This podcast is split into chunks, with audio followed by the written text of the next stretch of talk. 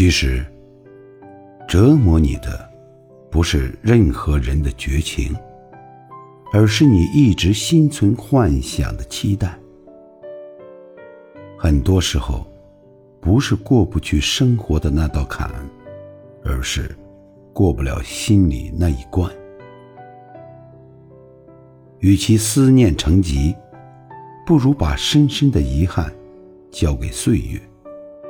总有一天你会发现，那些你曾经无法跨过去的坎，走着走着就填平了。可以回头看。但别往回走，因为逆行全责。